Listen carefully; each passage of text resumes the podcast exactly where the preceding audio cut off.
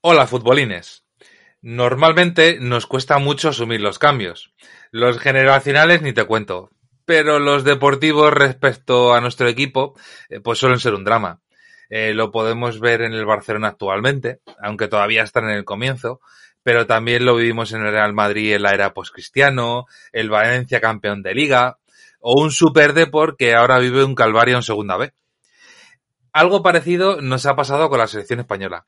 Posiblemente hemos vivido una de las mejores rachas de la historia del fútbol, a nivel de selecciones, claro, y que ha marcado una época en el fútbol mundial, sobre todo por el tipo de juego. Y claro, cuando esta generación se ha ido retirando, pues pasa lo que pasa, que se pierde la identidad, que esto ya no es lo que era, bla, bla, bla. En fin, que empezamos a perder y eso pues no nos gusta. Pero bueno, parece que el martes vimos resurgir a la selección Cualave Fénix, no desplegando el juego a antaño, pero sí con una identidad algo diferente, con una intensidad y un hambre de ganar que sinceramente eh, se nos había olvidado y pensábamos que jamás íbamos a recuperar. Dicho esto, yo me llamo Jorge. Yo me llamo Ana. Y esto es Futbolín.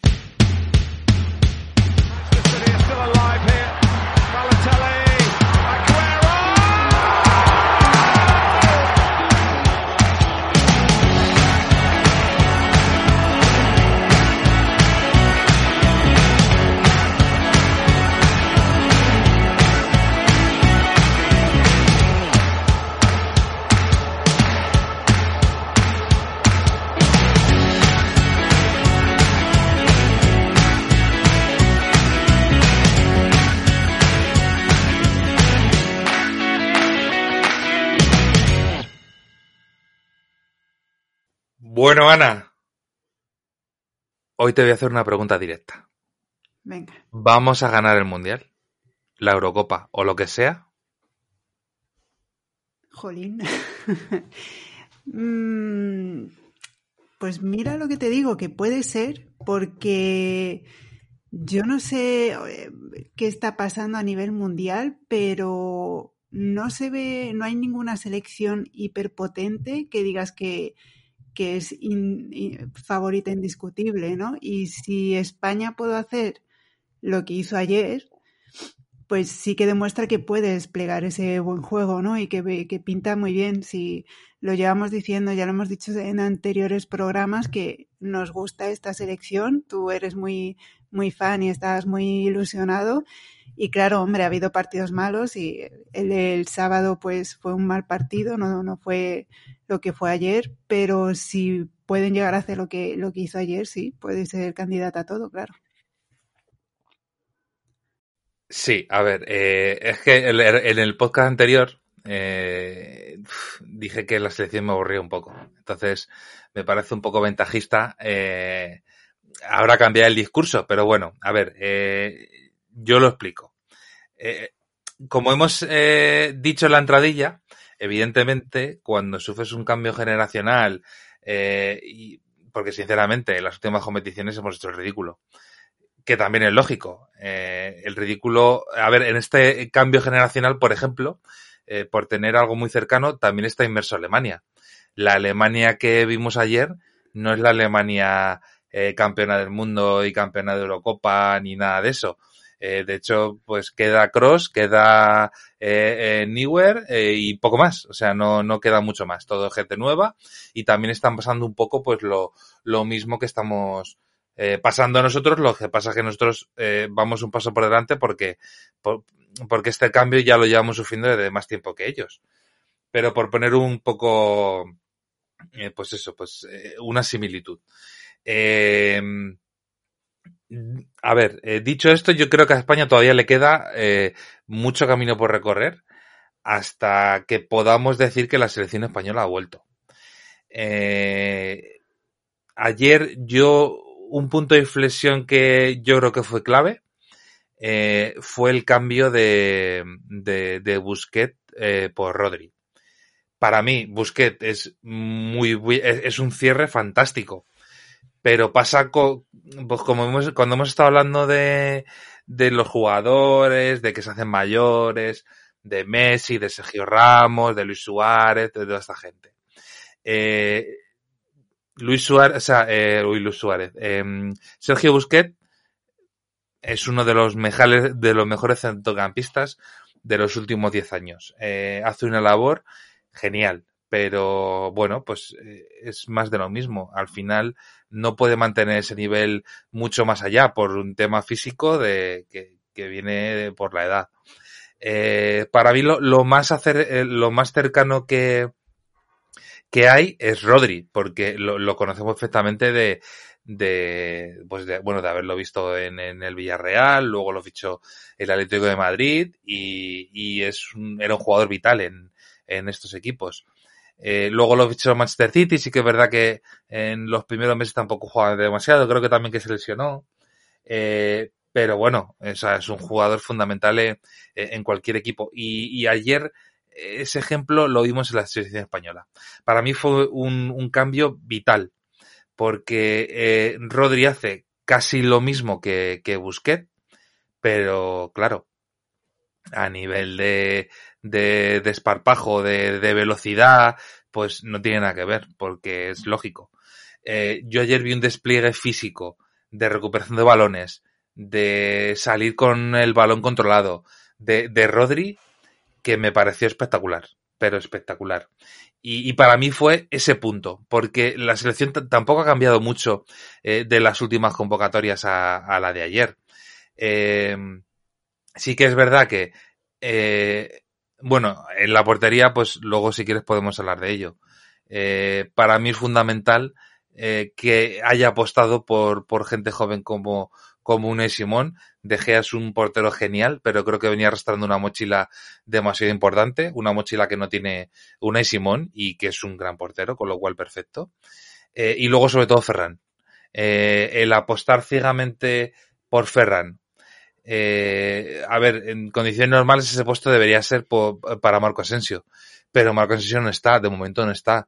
Eh, no sé si, si podrá quitarle el puesto a, Ferran en el futuro pero a día de hoy el presente, eh, es, el presente si quieres hacer una transición un poco más acelerada a, a, volver a ganar y volver a dominar, para mí es Ferran. Ferran, bueno, o sea, a mí ya me gustaba mucho cuando estaba en el Valencia y, y creo que los equipos españoles deberían apostar por su fichaje y no dejar que se marchara al Manchester City, pero bueno, ya sabemos que aquí nos gusta mucho más lo que hay de fuera que no lo que tenemos, lo que tenemos en España. Pero bueno, pues ya está. Eh, pero a mí es un jugador que, que, me gusta muchísimo, creo que aporta, aporta mucho, aporta sacrificio, a, a, eh, aporta desborde. Eh, ayer hacía unas jugadas que, que me parecían increíbles y, y, fue la clave, o sea, Ferran fue la clave, porque todo el peligro de la selección española venía por la banda de, Ferran. Y no sé si era porque Alemania no era capaz pero, pero no, no, no, no lo paraba nadie. E, era algo alucinante. Entonces, bueno, no me voy a enrollar mucho más, que me he venido súper arriba y, y, y, estoy hablando ahí prácticamente yo todo. Eh, entonces, bueno, para mí esas claves, eh, Unai Simón en la portería, Rodri en lugar de Busquets y, y el bombazo de, de, Ferran, que yo creo que ayer se, se consagró con, con el hat-trick que le hizo Alemania.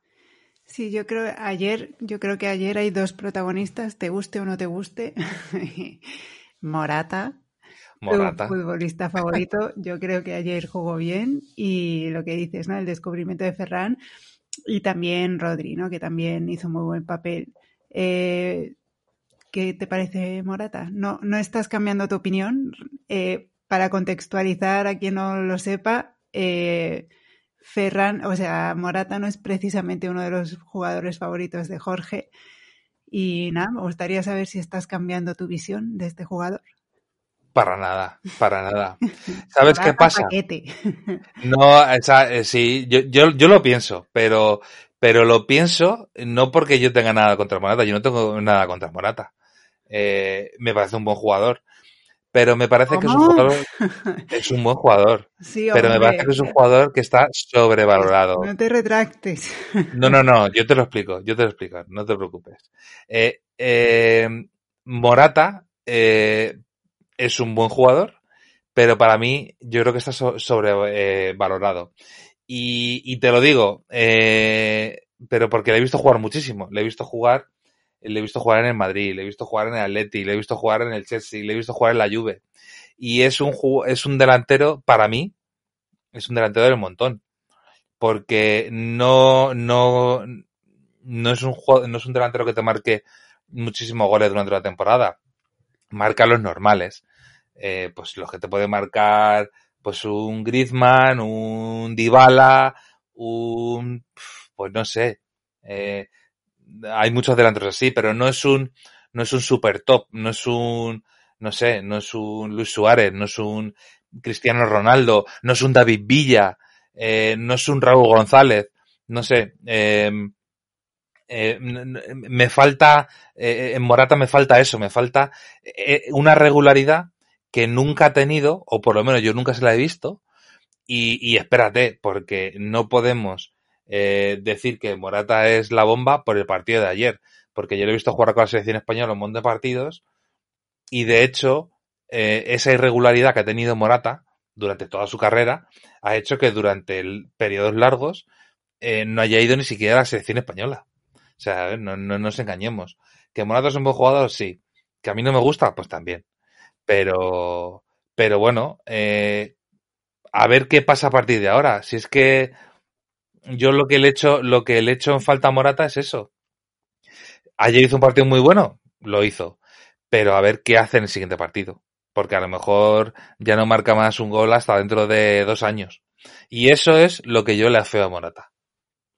Acabas de decir que Griezmann es un delantero, un jugador del montón. Para mí es un delantero del montón, sí, sí. Mm. Sí, sí. Yo estoy de acuerdo contigo, pero me sentía un poco bicho raro, ¿no? Porque como Griezmann y en la selección de, de Francia, ¿no? Incluso, no solo cuando jugaba en el Atlético de Madrid, sino que la selección de, Francia es como una de las estrellas, ¿no? Y yo nunca he sabido ver ese que sea tan súper top. Bueno, pues que, eh, a ver, Francia, Francia eh, tiene un equipo muy compensado y muy equilibrado, pero tampoco tiene, no sé, saber que tiene jugadores muy buenos, o sea, tampoco pero es por, por marcar un poco la diferencia. Eh, o sea, no, eh, en, en, Francia no, no, hay nombres para mí que sobresalgan uno por encima de otro. Para mí no. Para mí para nada. Para mí no, ¿eh? O sea, yo soy opinión personal. Eh, tú piensas en Portugal. A lo mejor. No, Benzema, bueno, a ver, es un buen delantero. O sea, es, es muy buen delantero pero tampoco creo que pudiera aportar mucho más a la selección francesa, sinceramente. Eh, pero no es, lo que me refiero es que tú piensas en Portugal y te viene a la cabeza eh, Cristiano Ronaldo. Eh, piensas en Uruguay y te viene Luis Suárez. Cosas así, me refiero. piensas en Suecia y piensas en Ibrahimovic, porque son jugadores muy top con respecto al resto de sus compañeros. Pero en Francia, mm, para mí no es así. Para mí, Francia no es solo Griezmann. Eh, para mí, Francia son muchísimos más jugadores que Griezmann. ¿Mbappé no te parece un, top? Por ejemplo, Mbappé me parece mucho más top que, que Griezmann, sí. Por supuesto, también. Pero, mira, es que por, por, eh, por, ponerte un ejemplo de lo que es la selección francesa. Eh, en la última, la última Eurocopa se la llevó Francia o fue el Mundial, es que no me acuerdo ya. Eh, pero bueno, la última... Mundial, ¿no? El Mundial, ¿no? sí, la última... Croacia. Croacia fue la Eurocopa y el Mundial fue Francia. Yo creo... No, sí. No me acuerdo, es que no, no, me acuerdo, pero bueno, la última competición que ganó que ganó Francia. Fatal, ¿eh? por, por, ponerte un ejemplo. Sí, bueno, de memoria hago fatal, pero bueno, eso es la edad, no te preocupes. Eh, a mí me llamó muchísimo la atención porque Griezmann no, no era el delantero centro de Francia el delantero centro de Francia era Giroud. ¿Sabes cuántos goles marcó Giroud? Mm. Lanza una cifra. ¿En, qué competición? ¿En un mundial? En la última que ganaron, que no sé si, creo que fue mundial, ah. pero no estoy seguro, pero da igual. En la última competición que ganó, que ganó Francia, el delantero centro de Francia que jugó, creo que todos los partidos, fue Giroud. ¿Sabes cuántos goles marcó Giroud? Mm, diez. Cero. marcó cero el delantero, el delantero centro de Francia en toda la competición. Entonces, por eso te digo que para mí Francia es, no hay nombres, sino hay compactos. Eh, me imagino que Giroud pues, le aportaría algo a la selección para mantenerlo. Pero estamos hablando de un delantero centro que marcó cero goles en el mundial que ganó tu selección. Un delantero centro. A mí me parece un dato bastante demoledor. Eh, entonces eso, no sé, eh, eh, Francia en este caso, para no enrollarnos mucho con Francia, a mí, a personal, eh, no me parece, me parece un equipo muy bueno y que ahora mismo está por encima de, muchas selecciones, pero me parece un equipo muy compacto y eso es lo que le hace bueno. No le hace bueno por tener a Griezmann.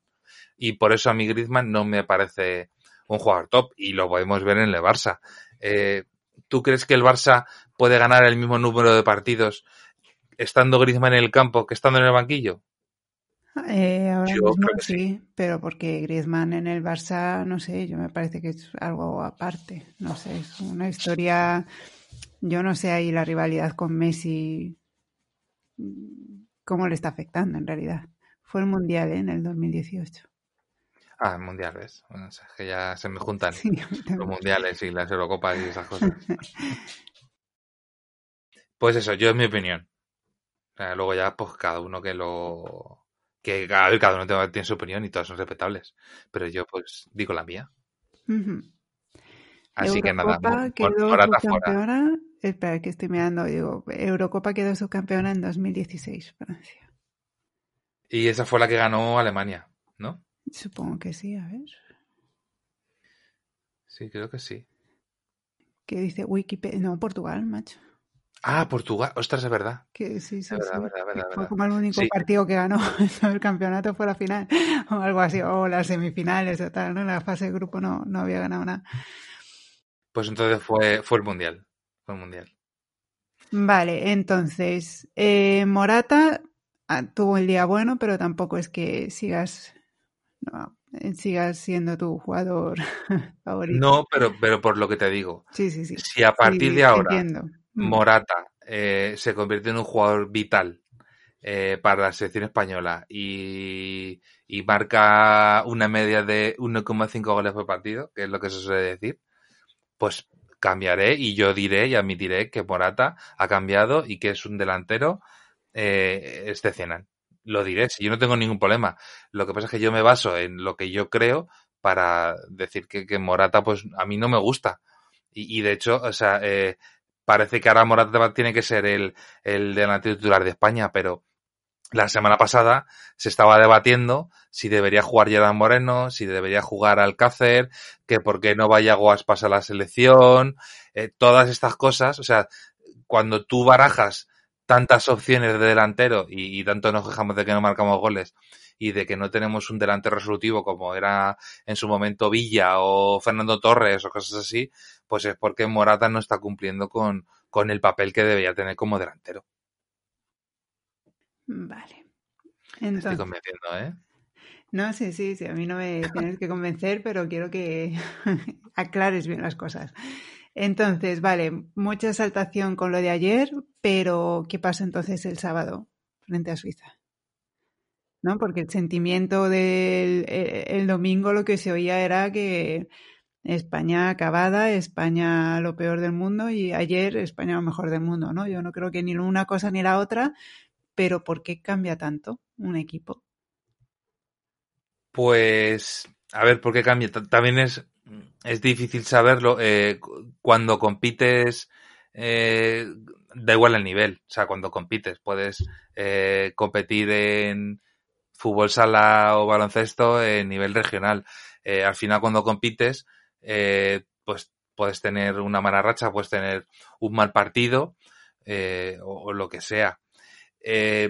Yo creo que España, a nivel particular, lleva, lleva dando tumbos muchísimo tiempo, muchísimo, y, poco a poco pues está intentando encontrar algo que le funcione.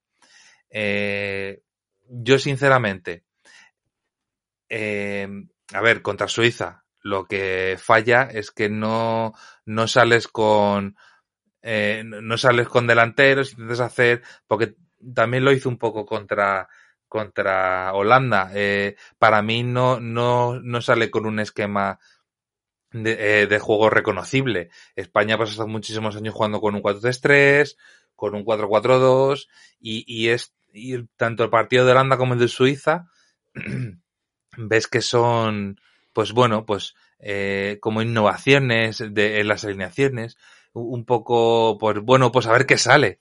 Eh, probaturas eh, ya te digo con un falso 9 con con Oyarzábal por la izquierda que no luce eh, a mí por lo menos no me luce de por, por la banda Oyarzábal yo creo que eh, Luis Enrique hizo muchas probaturas eh, para ver si sonaba la flauta y le salió mal.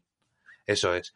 Cuando dejó de, de hacer probaturas y puso un delantero eh, o alguien de referencia, o cuando pone dos, o la gente en su posición, y sobre todo gente nueva, gente con hambre y gente que no está en resabiada, porque eh, cuando tú estás empachado de títulos, ya no tienes esa chispa que te falta para para presionar en el partido o, para remontar o para lo que sea. Ya pues es un poco como que, bueno, pues vives un poco acomodado. Eh, eso le, pasa a todo el mundo en, o sea, en cualquier equipo, eh, lo que sea, se te junta la, eh, que te haces mayor. Se te junta que has ganado un montón de cosas. Eh, pues bueno, pues esa chepa ya no la tienes. Eh, todos los jugadores que salieron ayer no tienen eso, porque no han ganado nada están, porque si te fijas, eh, no hay jugadores de, bueno, Sergio Ramos sí, Busquets también, pero ya está. Y ayer por, por lesiones, pues ni jugaron. Eh, si tú miras, eh, los jugadores que más aportaron ayer al, a la selección eh, eran eh, jugadores de 21 años que ha fichado el Manchester City. O sea, que el Manchester City sea el que más jugadores aporta a la selección española, yo creo que es para hacerse un poco mirar. Eh, o sea, es decir, que ya no, no, aportan jugadores, ni aportan en máximo jugadores, Madrid y Barça, que son lo que, los que lo ganan todo. ¿Quién aporta jugadores? Eh, aporta el Atlético Madrid, aporta el Manchester City, eh, aporta el Villarreal, aporta el, bueno, el Sevilla, eh, creo que sin Navas no, no aportaba nada, pero bueno, eh, el Atleti de Bilbao con el portero, ¿sabes? Equipos eh, que tienen a, futuras estrellas, gente muy joven, gente que no ha ganado nada, que son muy buenos y que tienen ganas de, de, ganar, eh, valga la redundancia, eh, eh, títulos y cosas y de sentirse importantes. Entonces, para mí, esa es la clave. Que Luis Enrique, cuando se ha dejado de inventos, ha sido capaz de dominar, de meterle seis a Alemania y de hacer un juego que yo ya te digo, hacía muchos años, eh, probablemente a lo mejor desde 2013, o sea, a lo mejor siete años, que no veía jugar también a la selección española.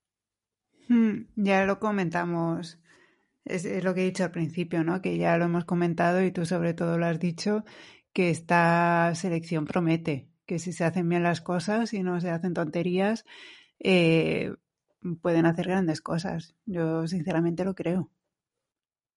Yo creo que también. Yo creo que el primer paso ya se ha dado.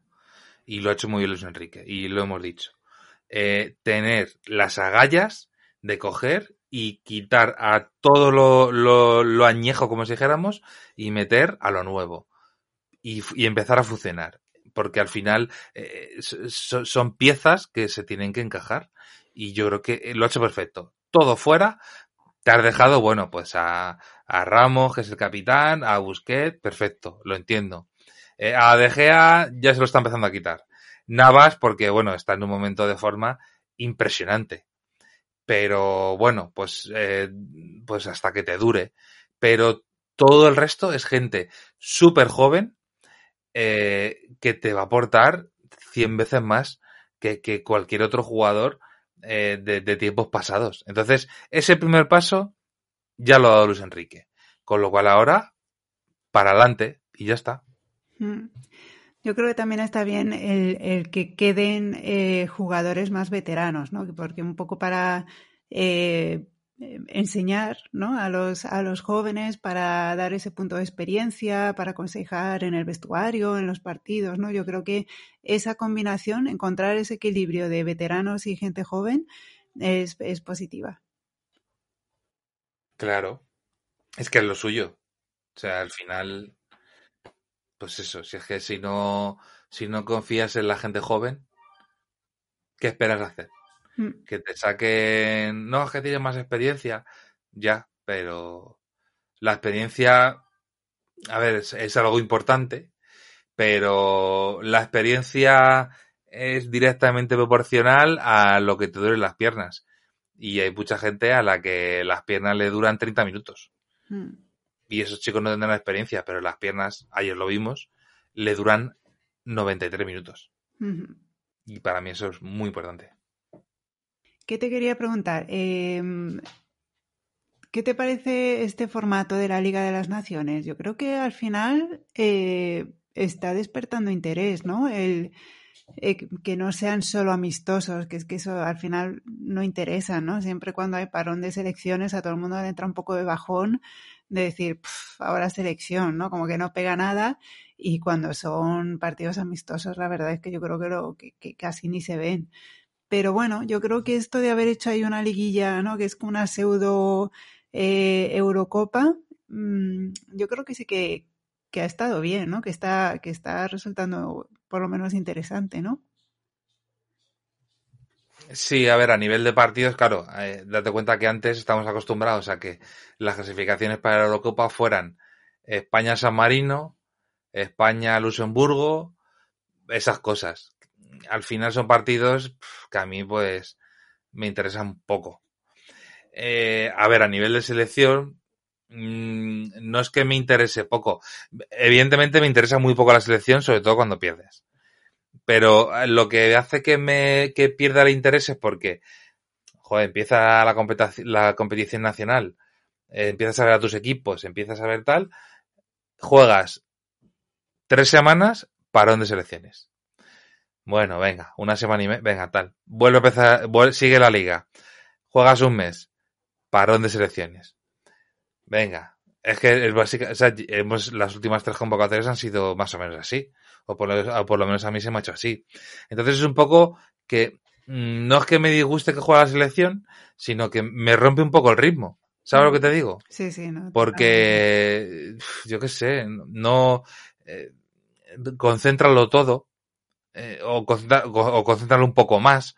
Eh, pues yo qué sé, pues si ya que vas a parar, si al final estás parando una semana y media y te están llegando los jugadores a tus equipos un jueves para jugar un sábado o incluso un viernes, eh, pues para las dos semanas y mete ahí cuatro partidos, ¿sabes? Te fundes medio torneo, dejas pues yo que sé, eh, tres meses y lo vuelves a hacer otras dos semanas, por ejemplo, por, por tener un poco más de, de continuidad.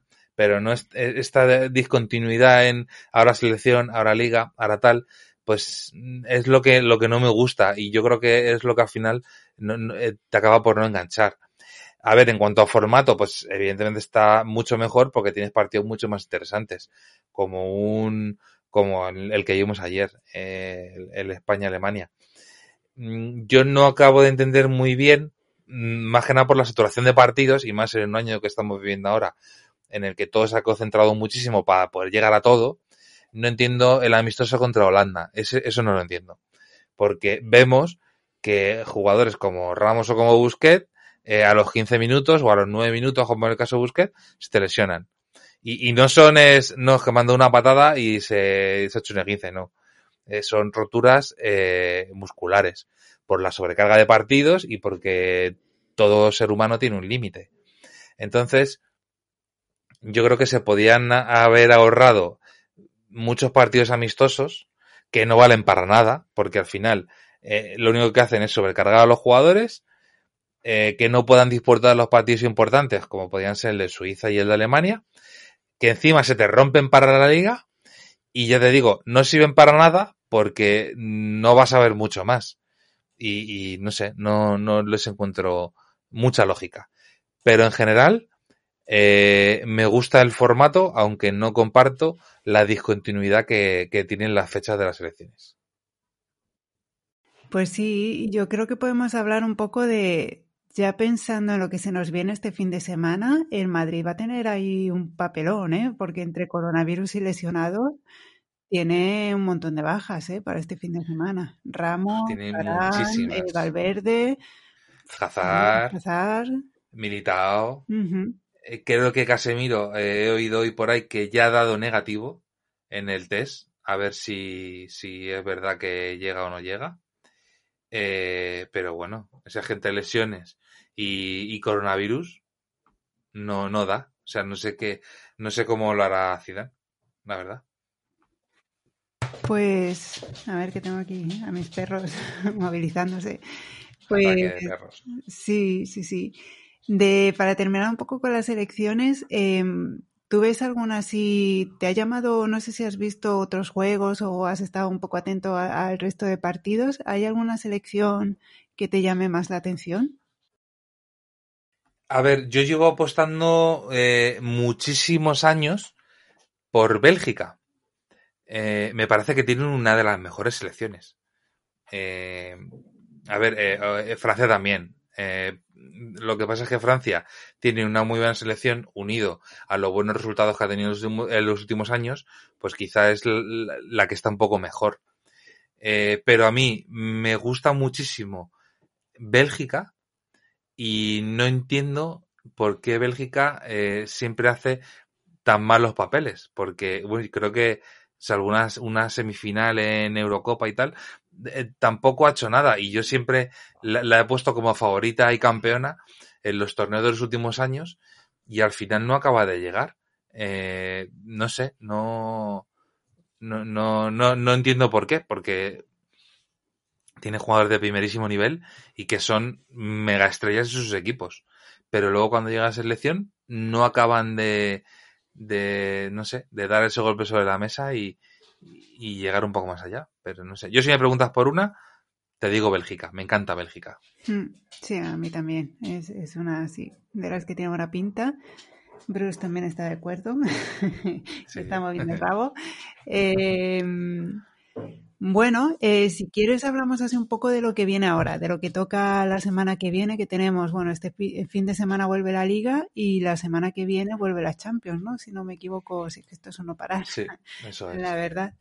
Y de la Liga hay algún partido interesante, ¿no? El Barça Atlético de Madrid, Basaleti, Ujú. partidazo, Madrid-Villarreal. partidazo. Mm, Eh, Cádiz, Real Sociedad, me interesa, la verdad. A ver, También, a ver qué tal.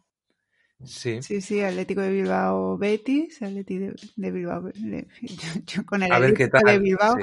Atlético de Bilbao Betis. Athletic de Bilbao.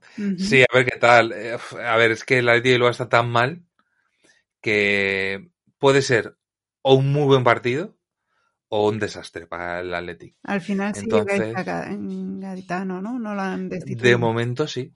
De momento sí. No se ha vuelto a ver nada.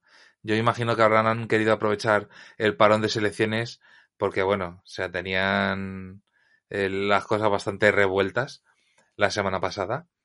Y yo creo que eso, que habrán querido aprovechar el parón de selecciones para, para que no se hable de, de- del equipo y no y que no haya mucho revuelo. Pero bueno, yo creo que es cuestión de tiempo que, que cambie entrenador. Cuando ya empiezan a sonar entrenadores, pues, pues es que es cuestión de tiempo. Y yo creo que pues tendrían que cambiar las cosas para que no echen a Gaetano y, y no sé, yo creo que yo creo que incluso ya sería positivo, porque cuando ya entras en una dinámica negativa y tampoco has mejorado nada, yo creo que lo mejor es cambiar. Eh, alargar una agonía de un entrenador es una chorrada. O sea, yo no, no, no lo entiendo. Y más teniendo ahí, pues, la bala que se ha estado hablando estas semanas de Marcelino. Que a mí Marcelino me encanta como entrenador. Y, y creo que le podía dar un aire al Atleti, así un aire diferente. Y, y podría ser un poco el, el surgir, porque vamos hasta ahora. Es que, Mm, o sea, que no sé, yo veo los partidos del Atleti y es que me da un poco hasta, hasta pena. mm, algo tiene que hacer, sí. Ujú. Mm.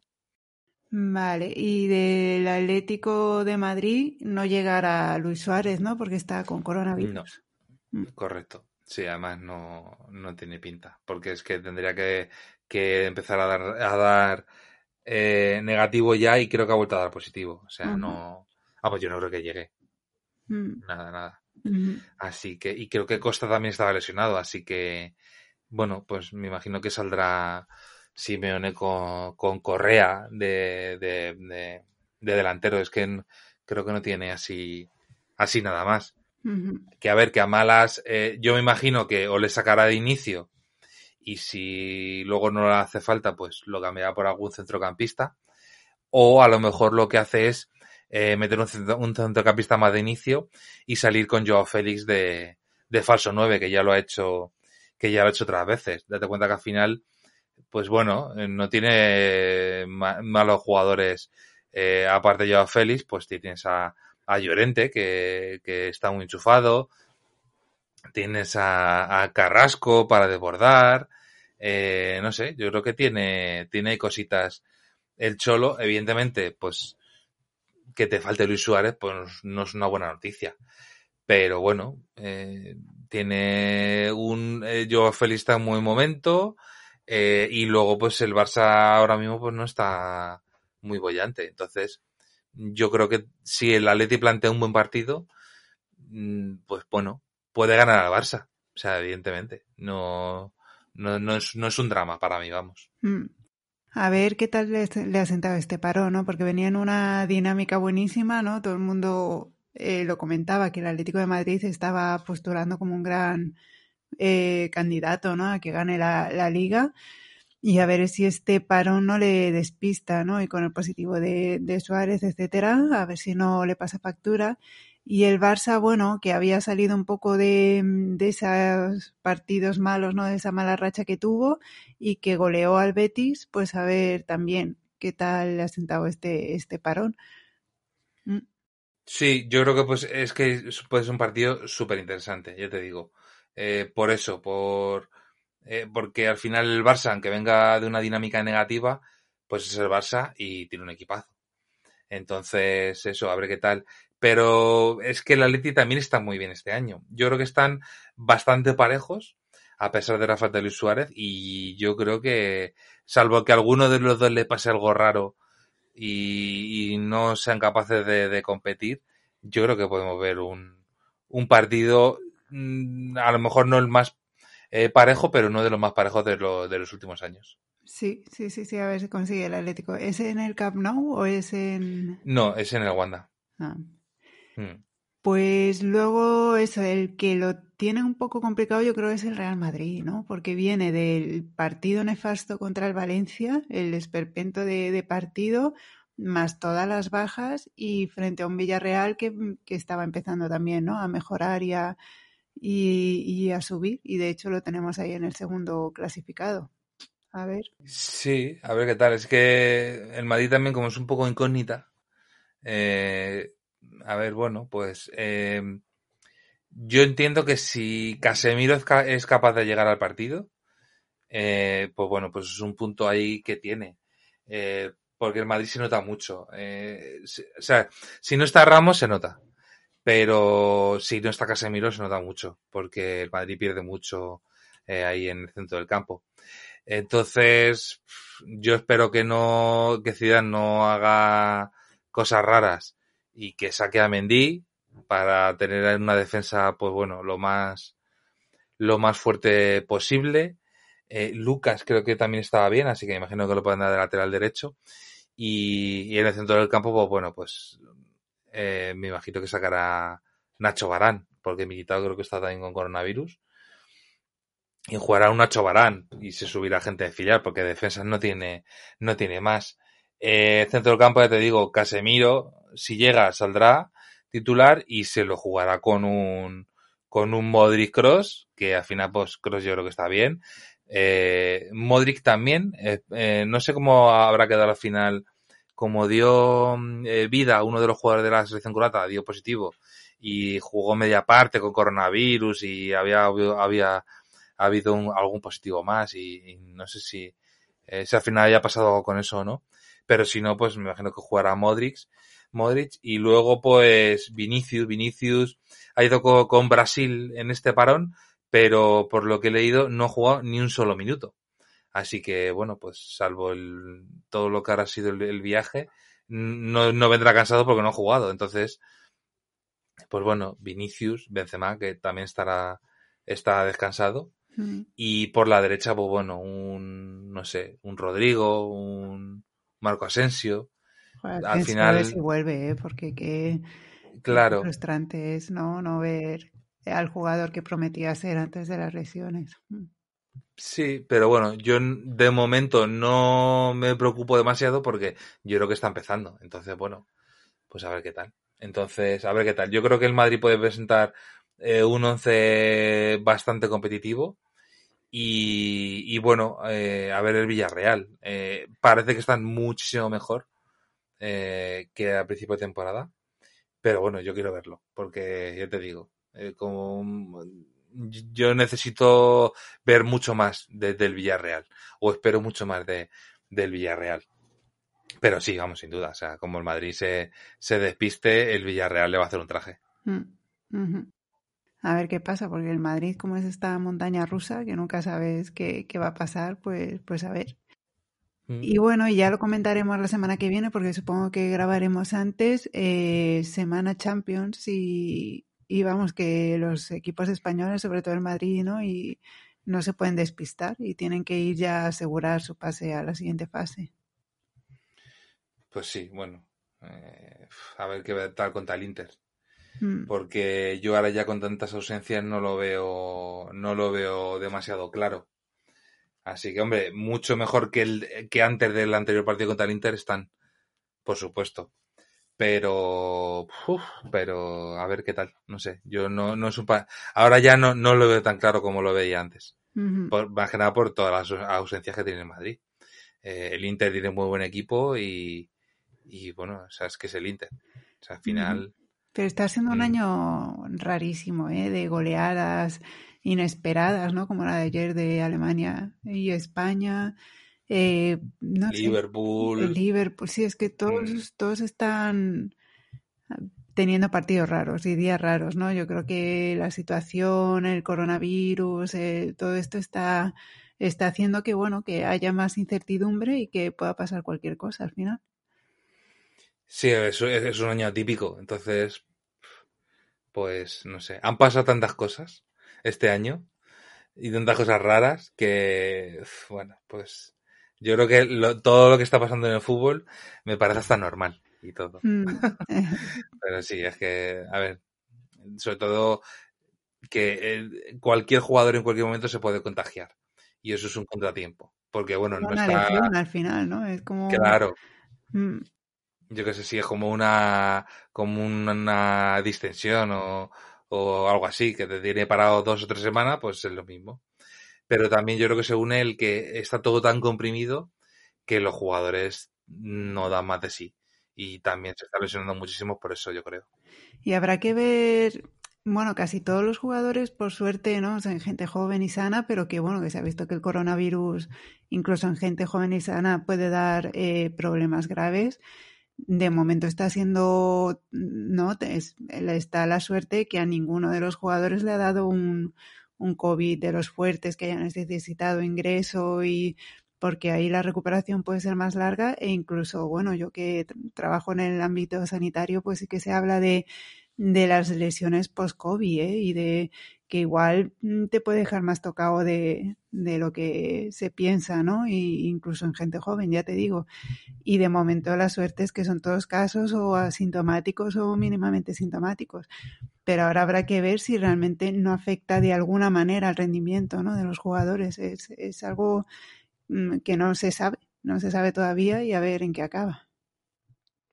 Eso, bueno, es que eso es una incógnita. Al final, date cuenta que cada día eh, que pasa vemos en las noticias, no, pues ahora se ha detectado que una secuela del coronavirus es tal cosa. Eh, es una enfermedad nueva y, todavía nos queda mucho por, por, ver. Entonces, sí, o sea, esperemos que no pase nada, pero está claro que secuelas deja. A mí lo que sí que me sorprende muchísimo eh, que bueno, eso lo sabes tú mejor, eh, pero sí, me sorprende mucho que con, con la, eh, cierta letalidad que ha tenido y, las secuelas que dejan mucha gente, todos los jugadores que, que han contraído el COVID, no, yo estoy bien, yo me encuentro perfectamente, yo ningún problema. Me llama mucho la atención eso, que es como, bueno, que es como muy transparente para, para ellos. Uh. Sí, eh, a mí yo también lo he pensado, ¿eh? Yo digo, joder, no sé, influirá, hombre, no sé si los deportistas de ahora pues sí que tienen una alimentación más cuidada, un estilo de vida más cuidado, igual, no todos, ¿no? que se lo pregunten a Neymar o Jovic y, a ver, pero yo supongo que el hacer deporte influirá, así que hay que ponerse a, a correr para, para prevenir, ¿no? Igual, pero sí, sí, no, llama la atención, la verdad es que sin duda llama la atención. Mm. Pues sí, totalmente de acuerdo. Bueno, dos notitas así de las misceláneas y salseos. Eh, esta semana se está hablando muchísimo de la renovación de Sergio Ramos. ¿Tú piensas que, no sé si hoy, porque hoy no he mirado las noticias, si hay algún cambio, eh, ¿tú ves peligrar la renovación de Ramos en el Madrid? Yo no. Lo pensaba antes y lo mantengo. O sea, no, no, lo que pasa es que, bueno, pues estarán haciendo su, sus tiras ya flojas eh, por ver a ver si pueden sacar algo más eh, o rebajar algo más, pero no creo. O sea, pero no creo, eh, no por, sino porque eh, hemos tenido eh, de boca de los dos protagonistas hace ya tiempo, al finalizar la temporada pasada, pero de, de boca de los dos protagonistas, de Florentino Pérez y de Sergio Ramos, eh, Sergio Ramos dijo que no iba a haber ningún tipo de problema eh, en la renovación de, de, con el Real Madrid, que, que la sintonía total, tal, tal, y entrevistaron a, a Florentino Pérez y dijo que, que Sergio, además es que lo dijo así, Sergio Ramos se retirará en el Real Madrid y jugará en el Real Madrid todo el tiempo que él quiera. Me parecen unas declaraciones muy contundentes y no de eh, un jugador cualquiera, sino de del capitán del Real Madrid, eh, como para que todo esto se estropee de una manera que Sergio Ramos abandone el club. O sea, no lo creo por eso. Por, porque no es que digan, no, es que no, eh, nadie ha dicho nada y todos son comentarios. No, no. Los dos protagonistas han dicho lo mismo, que se retirarán en el Real Madrid y que jugará todos los años que quiera. Entonces, por esa razón me, me cuesta mucho eh, pensar lo contrario. Sí, yo también estoy de acuerdo, pero pasan los días y, sigue la incógnita. Y bueno, eh, yo creo que, bueno, la otra cosa que quería sí comentar, lo que pasa que es que no me ha dado tiempo a, a leerlo más a fondo, lo he oído así un poco de pasada, pues la nueva ley de fair play financiero, ¿no? Y que, eh, bueno, los problemas económicos, ¿no? A los que se van a enfrentar los equipos o se están enfrentando, eh, la situación mala del Barça, que, que a ver qué pasa y las rebajas en los salarios de los jugadores y todo eso. Bueno, yo creo que es un tema ya como muy complejo para hablarlo, pero otra variante más que se mete, el COVID, eh, la crisis, las lesiones, los calendarios, no sé, está siendo un año bastante, bastante raro y yo creo que todo influye, ¿no? Mm, a ver qué pasa. Sí, los límites salariales que han anunciado esta semana. A ver, eh, hay que decir que los límites salariales los clubes los saben desde el principio de temporada porque se los comunica en la liga. Pero por la ley de transparencia esta que tienen, pues los hacen públicos porque tienen que hacerlos, pero los hacen más tarde. Eh, entonces es algo que a los equipos lo sabían y, no les pilla de nuevas. Eh, yo comentar a lo que me parece más, eh, bueno, el, es el Barça. Es, es, que ha caído su límite salarial que eh, el Barça, bueno, fulminaba a todos los, los clubes, eh, incluso al Madrid, que estaba segundo, pero, pero le sacaba muchísimo tramo el Barça, y se ha desplomado en 300 millones, que me parece una brutalidad. O sea, me parece una brutalidad. Y, pero bueno, eh, yo no entiendo, eh, como tú has dicho, es algo muy complejo que yo tampoco acabo de entender porque he oído en varios sitios que no les van a hacer cumplir el límite salarial este año, pero que lo que harán es descontarlo el que viene. Sí, eso que es algo que, claro, que es algo que no entiendo. No lo entiendo eh, porque hay clubes, por ejemplo, que tienen eh, 5 millones. Entonces, si tienes 5 millones, eh, es que 5 millones un equipo de primera división se lo gasta en, en una pierna de un jugador. Entonces, no entiendo bien cómo es eso de, de que se lo aplicarían a la temporada siguiente o se lo descontarían.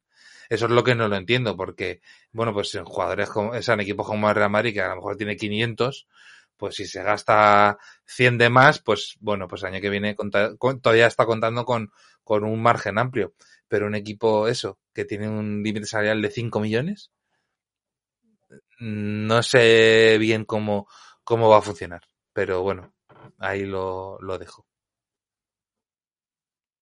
Bueno, no sé si quieres decir algo más, si nos dejamos algo así que comentar de salseo, de... No, no, yo creo que... Yo creo que no, la verdad es que... No, creo que no, creo que todo lo que sí, lo que se me, lo que se me venía o lo que tenía apuntado, creo que lo, lo, hemos hablado. Pues muy bien. Eh, nada, este fin de semana liga con una jornada, ¿no? Con partidos mmm, con buena pinta y ya lo comentaremos la semana que viene. Atleti Barça, no os lo perdáis. No, no, no. Estaremos ahí y para comentarlo también, por supuesto. Bueno, pues yo por mi parte me despido. Hasta la semana que viene. Yo también me despido y nos vemos en el siguiente episodio. Chao. Chao.